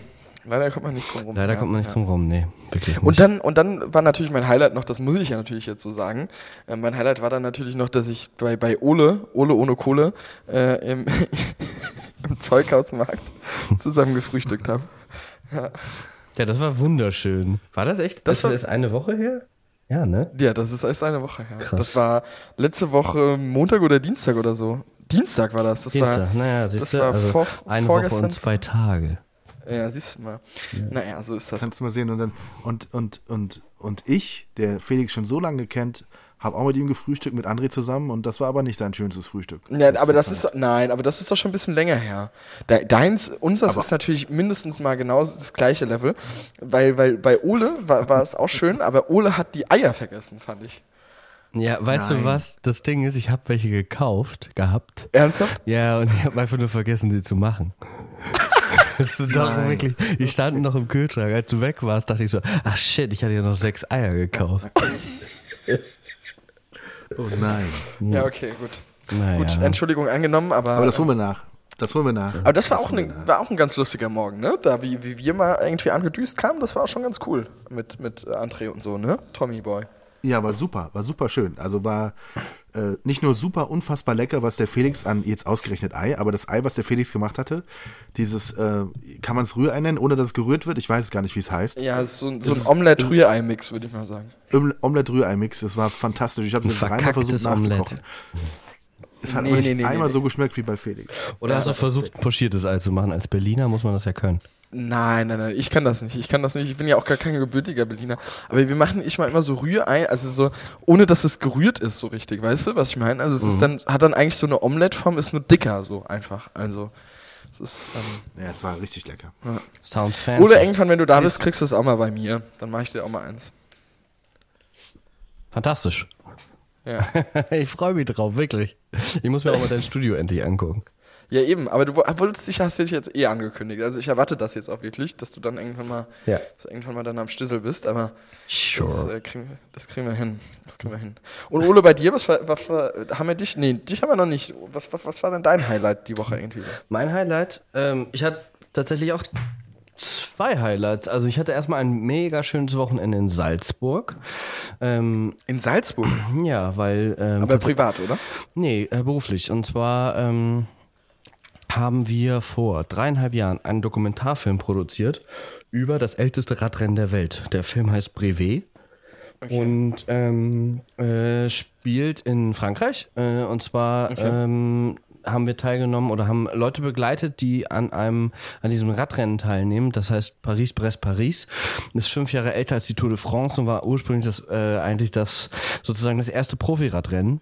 Bis man dann gemerkt hat, dass es nicht praktikabel ist für die Medienwelt, wenn Leute 1200 Kilometer in 90 Stunden am Stück fahren, weil man nicht so lange eine Übertragung machen kann und auch nicht darüber berichten kann und die es dann irgendwann umgemünzt haben und die Profis auch nicht darauf trainieren können. Das findet alle vier, vier Jahre statt und ähm, wir haben da, ja, äh, vor ähm, vier, drei, Jahr, drei Jahren, nächstes Jahr ist das nächste Rennen. Vor drei Jahren haben wir äh, da den Film gedreht und das ist mega geil, weil der immer noch super rotiert und die Leute lieben den Film und wir kriegen super, super viel Feedback dazu. Und ähm, wir waren jetzt auf einem Filmfestival in Salzburg. Und Okay. die hatten uns eingeladen, ähm, super, super lieb begrüßt, ähm, das Bergfilmfestival. Ähm, und ja, da gab es einen Themenabend zum Thema Radfahren und da liefen wir. Und dann, ich war selber noch nie in Österreich tatsächlich zuvor und ähm, habe mich ein bisschen in Salzburg verliebt, weil es war wunderschönes Wetter, blauer Himmel, Sonne und ähm, ja, war sehr, sehr schön. War, warst du mit ähm, deinem Geschäftspartner da oder wie, wie war das bei euch? Nee, nee, ich äh, war da mit meiner, war da äh, mit meiner Freundin. Ah, okay. Genau. Also geschäftlich und privat verbunden. Geschäftlich und privat verbunden. Correct. Ähm, Mit deiner Freundin. Was, was, was sagt deine Frau? Ist ist okay? Oder? äh, nee, meine Freundin, aber was, was meine Freundin macht, beruflich? Nein, das war ein Spaß. Du warst mit deiner Freundin da und ich habe dich gefragt, was deine Frau dazu sagt. Ja. War mir so, Ja, okay. Ich war habe so tatsächlich Niveau akustisch nicht verstanden, sonst wäre ich sofort drauf eingestiegen. Ähm, Okay, Ja, shit. Den schneiden wir raus. Aber klingt, Salzburg ist traumhaft schön auch tatsächlich. Ich war auch einmal da und kenne auch Freunde, die dort auch schon waren, auch sportlicher Natur und so. Und Radrennen finde ich, oder Rad finde ich sowieso auch faszinierend. Also toll, was ihr da gemacht habt. Mega. Ist auch ein ganz, ganz ähm, spannendes Feld, finde ich. Voll, absolut mega. Und dann habe ich tatsächlich diese Woche einen Vertrag unterschrieben für ein neues Büro. Das war auch sehr spannend. Ähm, Stimmt. Ja.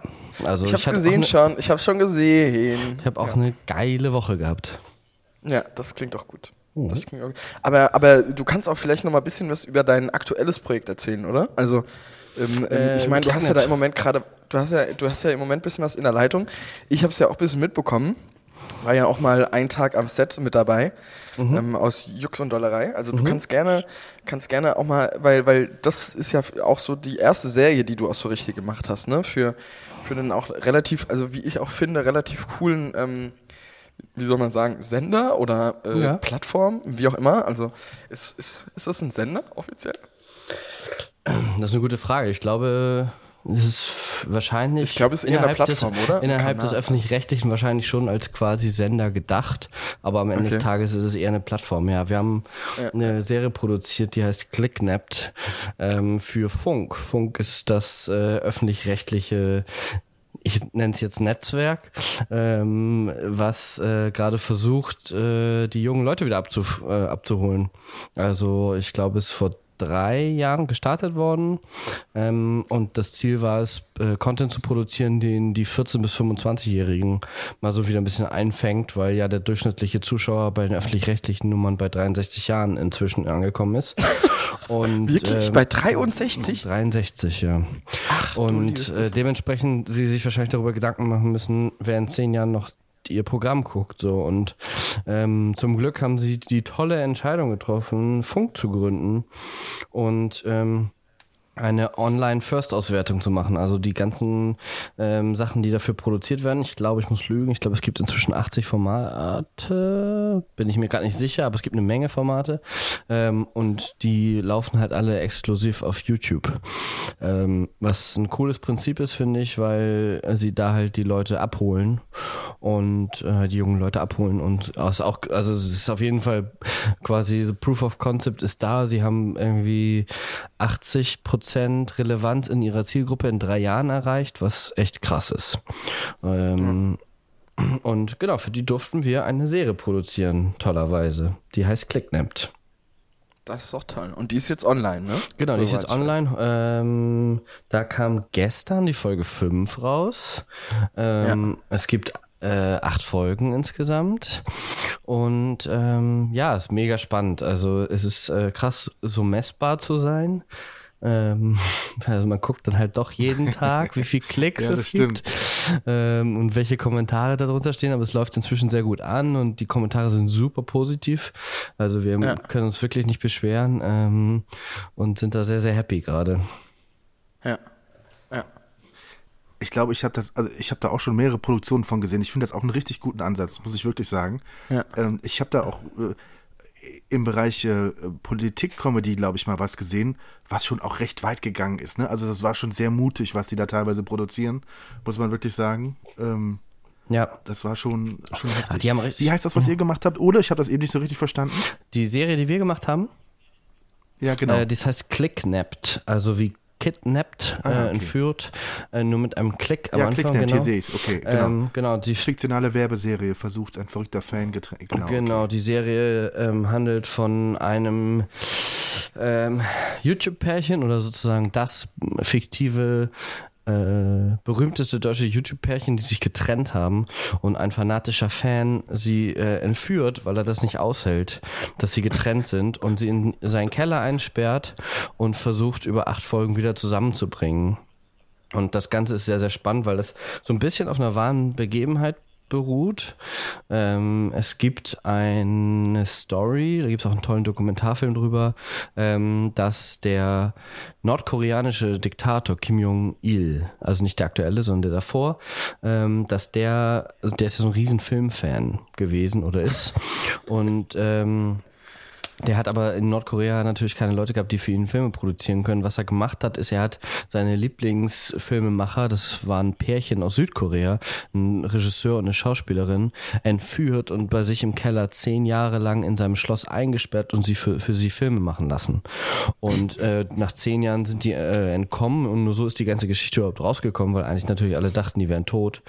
Ähm, ja, und das war so ein bisschen Ausgangspunkt der Idee und dann haben wir das so ein bisschen transportiert auf die moderne Welt und was Social Media und ähm, Insta-Stars äh, eigentlich mit uns machen und wozu die uns so ein bisschen, ja, vielleicht bewegen oder ja, inwiefern das Ganze auch einen krassen Einfluss auf unser, auf unsere alltägliche Welt haben kann.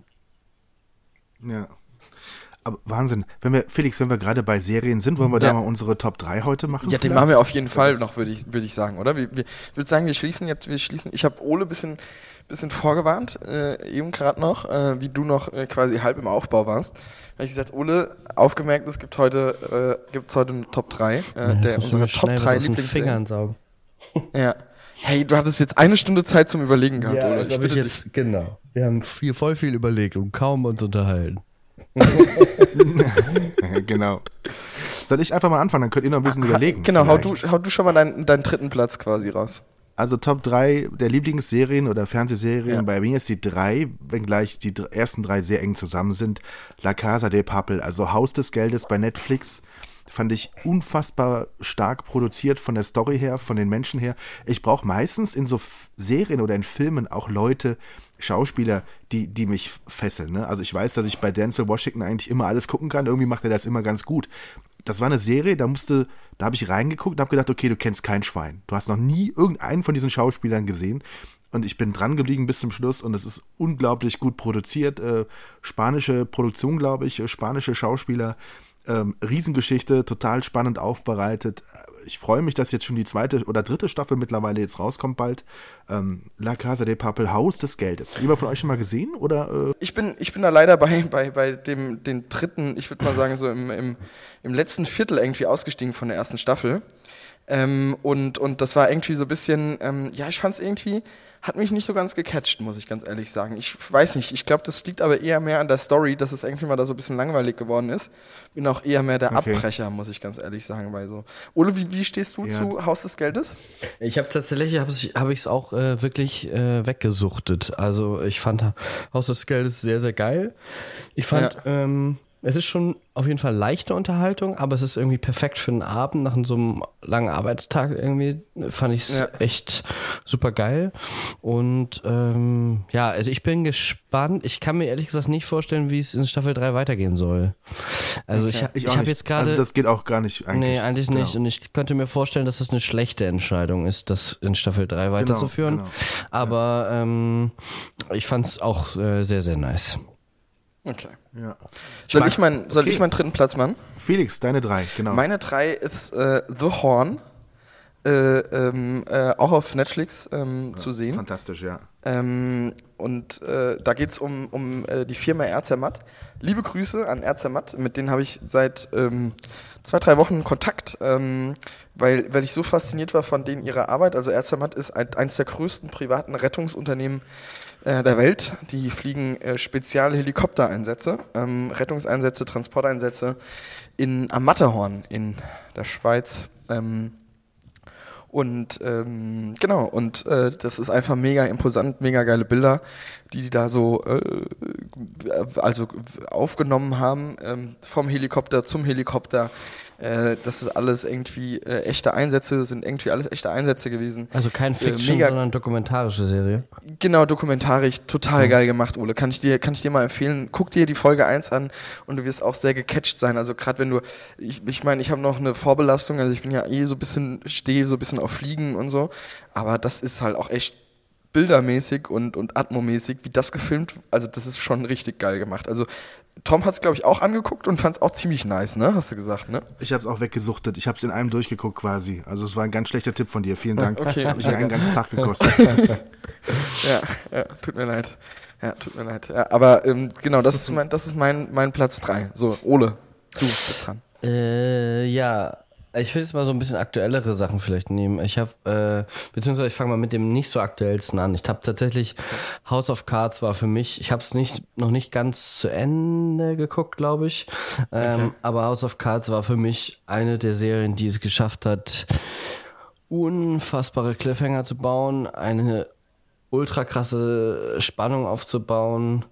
Ähm, jetzt mal ganz ab, zu, abgesehen von der Kontroverse über die Hauptdarsteller so, aber ähm, es gibt äh, einen Moment, ich glaube, wo er das erste Mal in dem Oval Office steht. Ich weiß nicht, Ende Staffel 2 oder 3.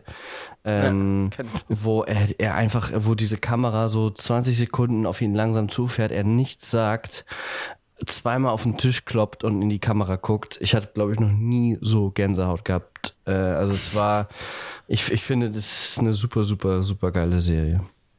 Die ist vor allen Dingen filmisch geil gemacht, finde ich. Ja, Also, absolut. Und äh, der Cast, also schauspieltechnisch ist das schon. Und das Spiel auch zwischen ihm und, also die Beziehung zwischen, zwischen ihm und seiner Frau ist so irgendwie so perfide und so irgendwie so, du hast irgendwie das Gefühl, was, also es ist so super strange auf so, so, so vielen Ebenen. Ähm, ja. schon, schon sehr, sehr cool.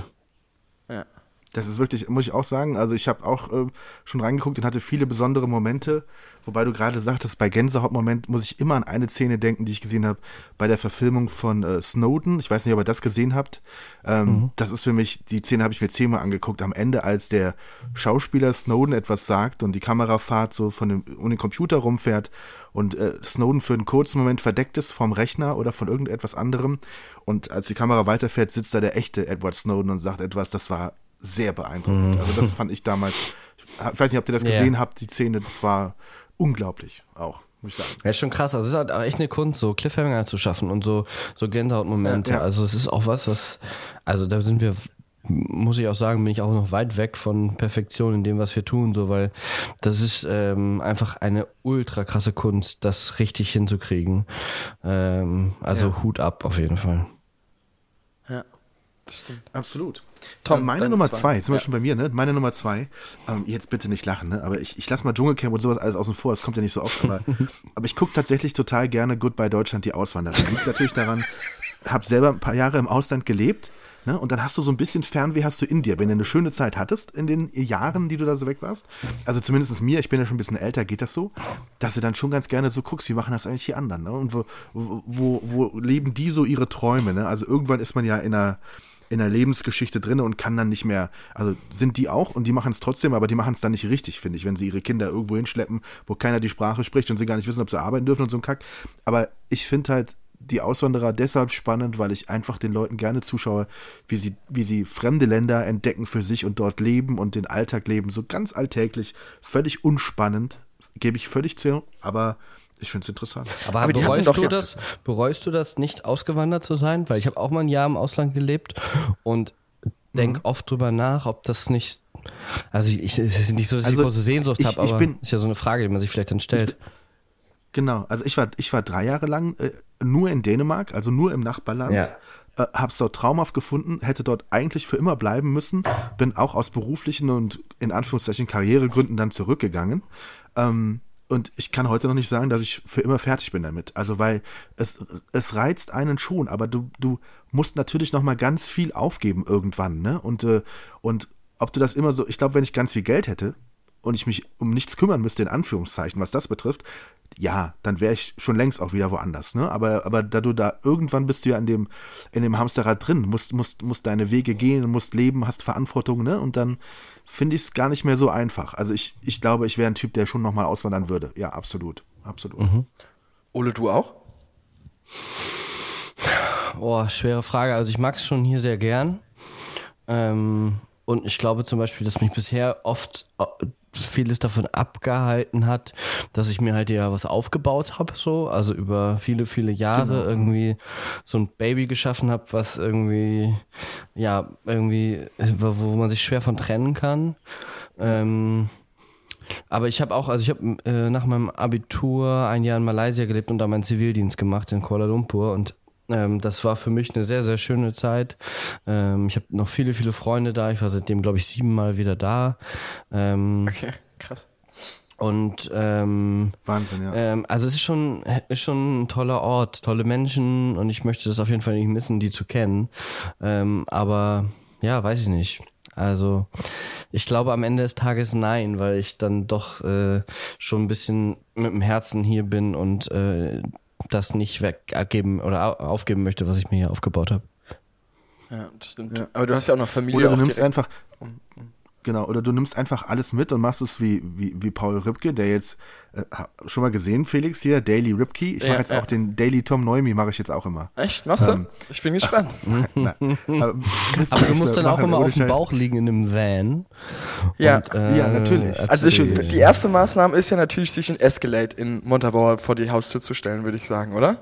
Genau, richtig. Und dann auch so, ähm, I'm from Germany and this is Montabaur and we have a castle. You have Burger Kings everywhere, we have castles everywhere. Und, äh, und ich würde, ich würde am Ende auch immer sagen, äh, don't let Paul Ripke get you. Also passt auf, dass er euch nicht irgendwie, weil dann habt ihr am Ende überall Castles und keine Burger Kings mehr. Also von daher. Aber fällt, Nee, also fällt, ein, äh, fällt ein Escalade in, in Montabaur überhaupt noch auf? Nein, natürlich nicht. Bei Natürlich dem, nicht. bei dem Super, eine 1 und 1 Produktionsstätte. Reichtum, der da herrscht. Ja. Ja, eben. Total. Natürlich. Uns gehören ja hier keine Häuser, ganze Straßenzüge immer. Genau. Das ist ja Business hier. Ganz entspannt, auf entspannt. Deine zwei, Felix. Äh, Meine zwei ist ähm, äh, Narcos, in, in der Tat. Narcos ist meine, Ja, auch mein, gut. meine Hast Nummer recht, zwei. ja. Ja. Hast du, geguckt- habt ihr geguckt, beide? Ja, ja Narcos? fand ich auch mega geil. Ja, na klar. Natürlich. Ist jetzt die neue, äh, Se- äh, die neue äh, Staffel rausgekommen, ne? Ich habe aber noch nicht reingeguckt. Mein Ach. Mitbewohner, äh, mein Mitbewohner hat gesagt, ähm, ich soll noch nicht anfangen zu gucken, weil wäre ziemlich krass Suchtpotenzialmäßig äh, dahinter. Und hat gemeint, ich soll, ich soll erstmal warten. So. Aber, aber was kann denn nach. Äh, das finde ich aber auch schwierig. Ich meine, natürlich, es geht jetzt, geht jetzt weiter mit der Verlagerung der ganzen Drogengeschichte, ne? Aber, Ja, ja. Aber, aber ohne Pablo ist es halt schon schwierig. Ja, ne? Ja, wobei auch. der andere, die anderen Familienclans, also ja, es erzählt sich, glaube ich, wahrscheinlich dann wieder das Ganze von vorne. Aber der Blick in diese Clans oder in diese Strukturen ist schon, ist ja schon spannend und das kannst du auf jeden Fall, also aber klar, ich glaube auch, dass Narcos mega gut funktioniert hat, weil du diesen Realitätsbezug hast. Ja. Aber ich fand Ja, zum Beispiel, Ganz genau. Ich, aber ich fand zum Beispiel El Chapo zum Beispiel auch richtig, richtig gut. Habe also, ich nicht gesehen. El Chapo hast du nicht gesehen? Kannst du auch hat mal mich gucken. nicht so gepackt, hat mich nicht so. Echt? Mich hat Narcos, du hast mir damals Narcos empfohlen, es hat mich so gepackt, ich habe es dir erzählt, wir hatten danach einen Termin für den SWR in einem, in einem Hafen und ich habe überall Pablo Escobar und überall Drogen gesehen, ähm, das hat funktioniert, ähm, aber das, das, das hat mich echt gepackt, das muss ich ehrlich sagen und ich, ich, ich äh, bin auch mit seinem Sohn befreundet auf Facebook, also wir sind auch dicke, aber ähm, der, ja, der tatsächlich ja auch wirklich durch die Lande zieht und Bücher schreibt und sowas. Ja, ne? der, der schlachtet Und, das Ding äh, richtig aus. Ja, ja. Richtig, genau, genau. Und ähm, aber Chapo hat mich irgendwie nicht so. Chapo ist ja gerade vor, vor Gericht, ne? Vor Gericht in Irgendwie New. York. Ja In New angefangen. York steht er vor Gericht, Genau. ja. Ja, richtig, genau. Bei äh, For Blocks ging mir das so, um ehrlich zu sein. Da war ich jetzt auch, nachdem ich, also das ist eine Serie, die ich wirklich auch weggesuchtet habe. Und da ging es mir danach auch so, dass ich auf einmal angefangen habe, überall Leute zu sehen. So, es ist halt echt absurd. Ähm, Ja, ja. wie man das dann. Aber vor Was Blocks ist finde ich ein bisschen schwierig zu gucken, weil ich würde mir, also vor Blocks kann man doch nur auf Sky gucken und auf irgendwo anders noch, ne? Also aber nicht auf Netflix und T- nicht auf TNT Amazon auf. Amazon. Prime ist es. Oder? Zum Beispiel auch, genau. genau. Echt? Ja. Staffel 1 komplett und du kannst Staffel 2 sogar schon kaufen für 16 Euro oder so. Ernsthaft? Genau, Seid ihr euch genau. ganz sicher? Ja. Ja. Ich hab's, ich Ja, hab's, ich hab keinen Sky sicher. und ich hab's geguckt. Okay, gut, dann, dann, dann muss es ja irgendwo sein. Genau. Okay, Ole, deine, ein bisschen mehr, bisschen mehr Disziplin. Ole, deine zwei. deine zwei. Ja. Ja, meine zwei. Ähm, ich glaube, dann würde ich sagen The Sinner. Ähm, ich weiß nicht, ob ihr das geguckt habt. Oh, habe ich gar nicht gesehen. Netflix-Produktion. Ich auch nicht. Ähm, beziehungsweise ich weiß gar nicht, ob es eine Netflix-Produktion ist, aber sie lief auf Netflix. Ähm, eine Serie mit Jessica Biel. Und Okay. äh, die Serie, ja, worum geht's? Es geht um, wenn ihr es beide nicht gesehen habt, muss ich euch kurz erzählen. Es ging, Ja, ähm, es ging um eine Frau, die ähm, einen ganz normalen Tag verbringt an einem kleinen See am Strand mit ihrer Familie. Ähm, einen, eine junge Gruppe Leute sieht, die Musik hören und äh, rumknutschen, ähm, auf diesen Typ zugeht und ihn mit dem Messer ersticht, mit mehreren Stichen. Und ähm, was erstmal super strange wirkt natürlich und sie erstmal sehr psychotisch so. Und dann ähm, das geht aber dann weiter äh, und äh, man versucht dann halt rauszufinden oder ein Polizist versucht dann halt rauszufinden, warum sie das getan hat. Und es ähm, eröffnet sich eine sehr, sehr krasse Welt, die ähm, unfassbar spannend ist. Ich persönlich mag die Serie so gern, weil ich die Kamera in der Serie unfassbar geil finde. ähm, also es ist wirklich kameratechnisch einfach ein krasses Auge so und ja, also ich äh, für mich hat die Se Serie sehr reingezogen und ich fand die sehr cool. Ja. Aber ich habe ich hab noch nichts von gehört. Tom, du auch noch nicht, ne? Nee, War ich super lange auf der Startseite bei Netflix. Ist auch jetzt wieder, weil Echt? jetzt glaube ich, jetzt gerade kommt die neue Staffel, ist gerade rausgekommen tatsächlich. Muss ich glaub, mal Ähm, gucken, aber guck mal ich rein, die es ist wirklich äh, super nice. Ja, muss ich mir mal auf die Liste schreiben. So, Genial. Tomikowski, Okay. deine Nummer. Meine Eins. Meine Eins haben wir tatsächlich gerade eben schon drüber gesprochen. Und das ist aber die Serie, die mich momentan am meisten packt, ist tatsächlich Four Blocks. Ich finde diese Serie unfassbar gut gemacht. Ich finde sie unfassbar interessant. Ich bin dabei halt auch ein Fan vom schnoddrigen Kida Ramadan. Der ist also als, als Hauptdarsteller, als Toni, ähm, ich finde ihn einfach überragend, weil er, ich glaube, kaum schauspielern muss. Ne? Also ich, ich habe Kida Ramadan, ich höre sehr gerne Christian Thees äh, bei, bei SWR 3, wenn er Sendung hat. Äh, der war früher auch mal beim selben Radiosender, bei dem ich äh, ganz früher auch mal war. Und der hatte Kida Ramadan zu Gast und Christian Thees holt aus allen Leuten das Maximum raus. Also du kannst da hingehen und kannst quasi vorher noch nie gesprochen haben und der findet da, der findet den Weg, dass du alles erzählst. Und Kida Ramadan war einfach null zugänglich in diesem Interview. Der war also eine Stunde zu Gast und er ist dann wirklich mitten in den Live-Text irgendwann, oh hier, meine Frau ruft an, warte mal kurz. Und dann ist er ans Telefon gegangen, hat mit seiner und dann hat er irgendwie, glaube ich, auch erst auf irgendwie äh, auf seiner äh, heimatländischen Sprache irgendwas und dann hat er noch normal, ja, ist normal, Frau sagt, ich mach, hier, die macht, ich, ich mach zu viel, ne? Ich soll jetzt mal weniger machen und so. Das, das ist so, also wenn, wenn, wenn, wenn so gute Leute, ähm, Moderationskollegen, überhaupt keinen Zugang zu jemandem finden und der, der einfach weiter schnoddrig so ist, wie er ist, das fand ich äh, beeindruckend, aber in der Serie finde ich ihn überragend. Ich finde die Serie interessant, vielleicht auch deshalb, weil es endlich mal eine Serie ist, die ich zusammen mit meinem Sohn gucken kann, der bei jedem Lied mitsingt, weil er sie alle kennt. der kennt da jeden Song, ähm, aber weil er einfach auch ihn das auch fasziniert. Ne? Also das ist sowas, ist auch ein Happening ne, für mich so. Wenn dann ich nochmal was mit der alte Mann mit dem kleinen, mit dem kleinen Sohnemann gucken kann, ist das schon schön. Ja, ich bin auch bei äh, Four Blocks absolut hooked gewesen, tatsächlich. Also ich habe auch jetzt auch bei Sneak Peek äh, zur Staffel 2 und ähm, finde es auch, ehrlich gesagt, ich, also natürlich ist die Kamera in Staffel 1 irgendwie nicht geil, ähm, aber die hatten, die hatten, also die hatten, glaube ich, einfach keine Kohle, das merkt man. Aber Genau, die Story richtig, ist genau. so fett. Äh, und die Schauspieler Ja. sind so geil und man taucht so nice ein. Das ist, ich hab's wirklich auch Aber O- Ole, kannst du das eigentlich immer so, so gucken, auch ohne das zu analysieren? Oder geht es da irgendwie so, dass du das auch immer äh, quasi auch mit, mit einem Produktionsauge drauf guckst? Auch so. also, Ey, äh, das war tatsächlich am Anfang, als ich mich selbstständig gemacht habe und in dem Bereich gearbeitet habe, ganz, ganz, ganz schlimm. Also es hat gar keinen Spaß gemacht mehr, irgendwas zu gucken, weil man wirklich bei jeder Einstellung sich überlegt, wo gerade das Licht steht. Ähm, Ja. Äh, und man gar nichts mehr genießen kann. Aber das ist ein bisschen weggegangen, lustigerweise. Also ich kann.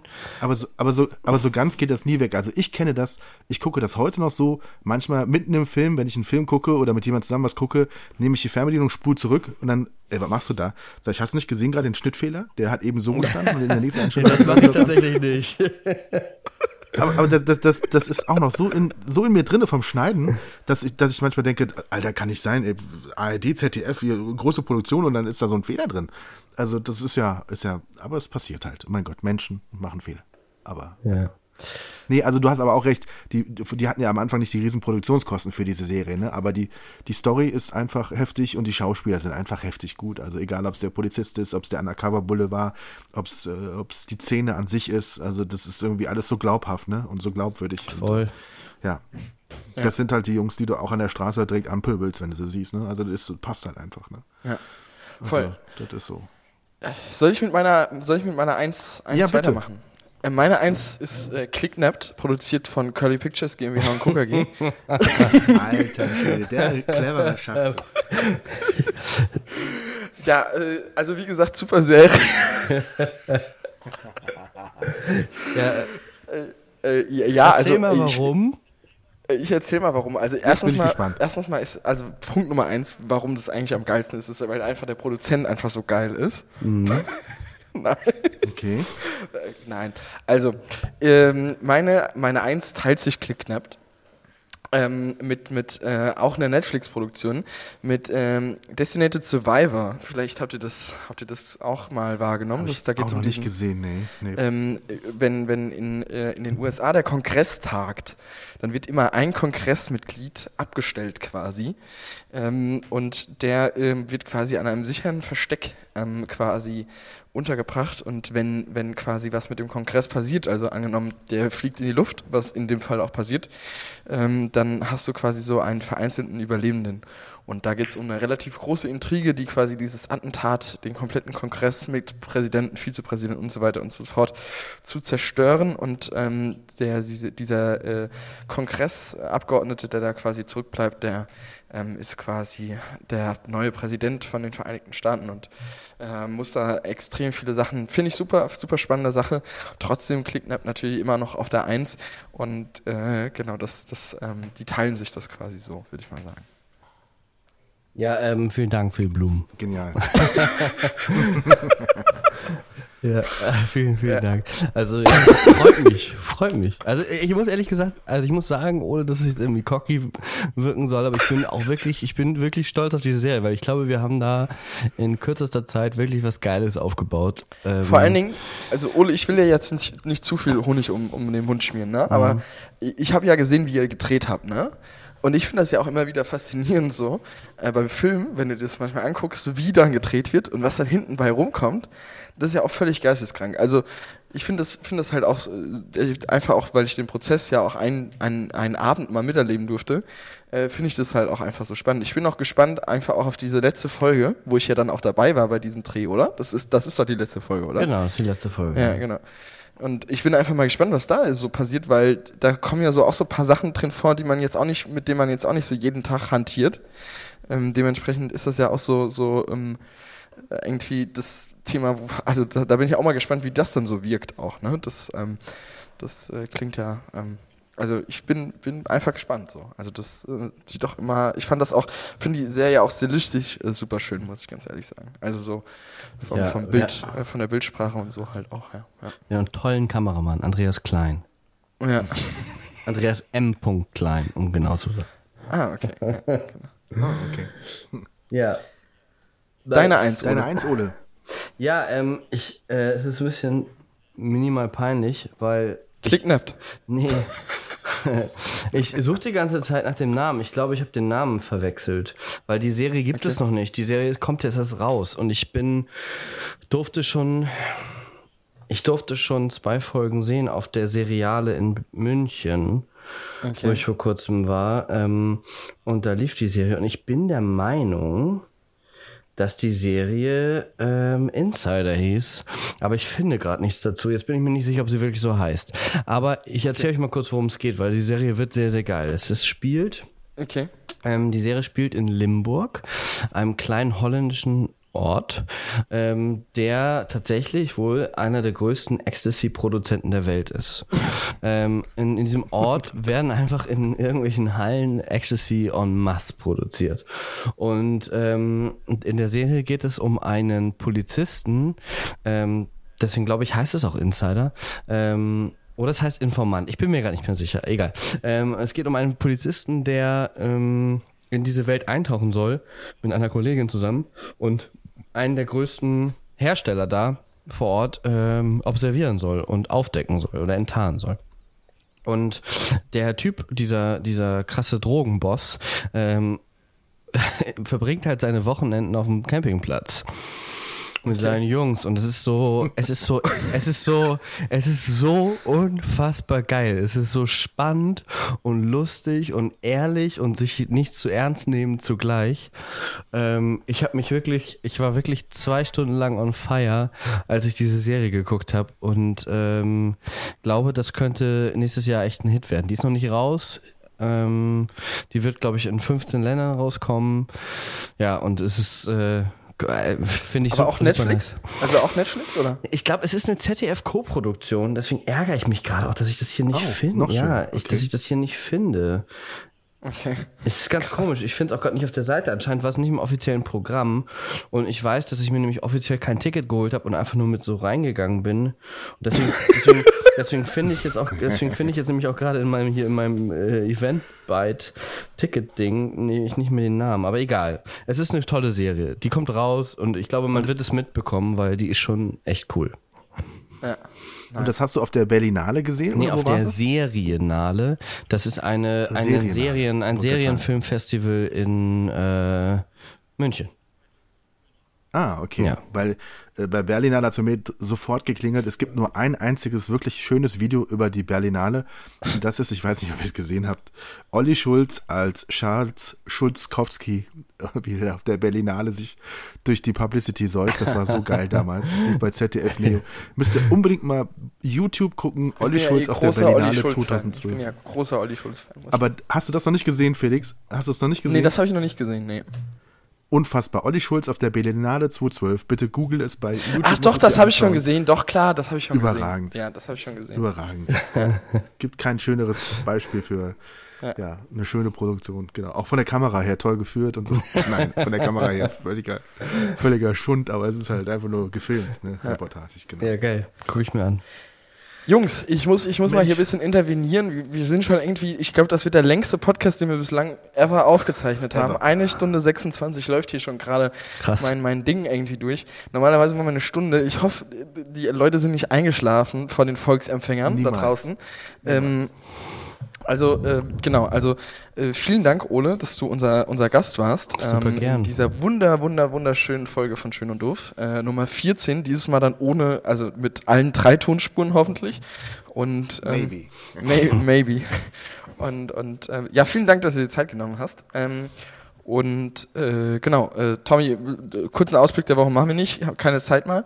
Ähm, oder? Was, was? Nee, ne? Genau. Machen wir nicht. Nein, es war einfach nur, äh, es hat unheimlich viel Spaß gemacht, Ole, und wir sollten das zu einer, äh, auch da, auch bei dir, das ist jetzt keine Floskel, äh, wäre schön, wenn wir es nicht jetzt zum letzten Mal so gemacht haben, sondern es ist einfach äh, spannend, da auch den Austausch zu haben und ich fand es sehr unter, unterhaltsam. Ja, wir, wir machen nächstes Mal sind wir in meiner Küche und braten Steak. Genau, und dabei machen wir dann Podcast. Das würde ich Genau. überragend finden. ja, genau. kriegen wir hin.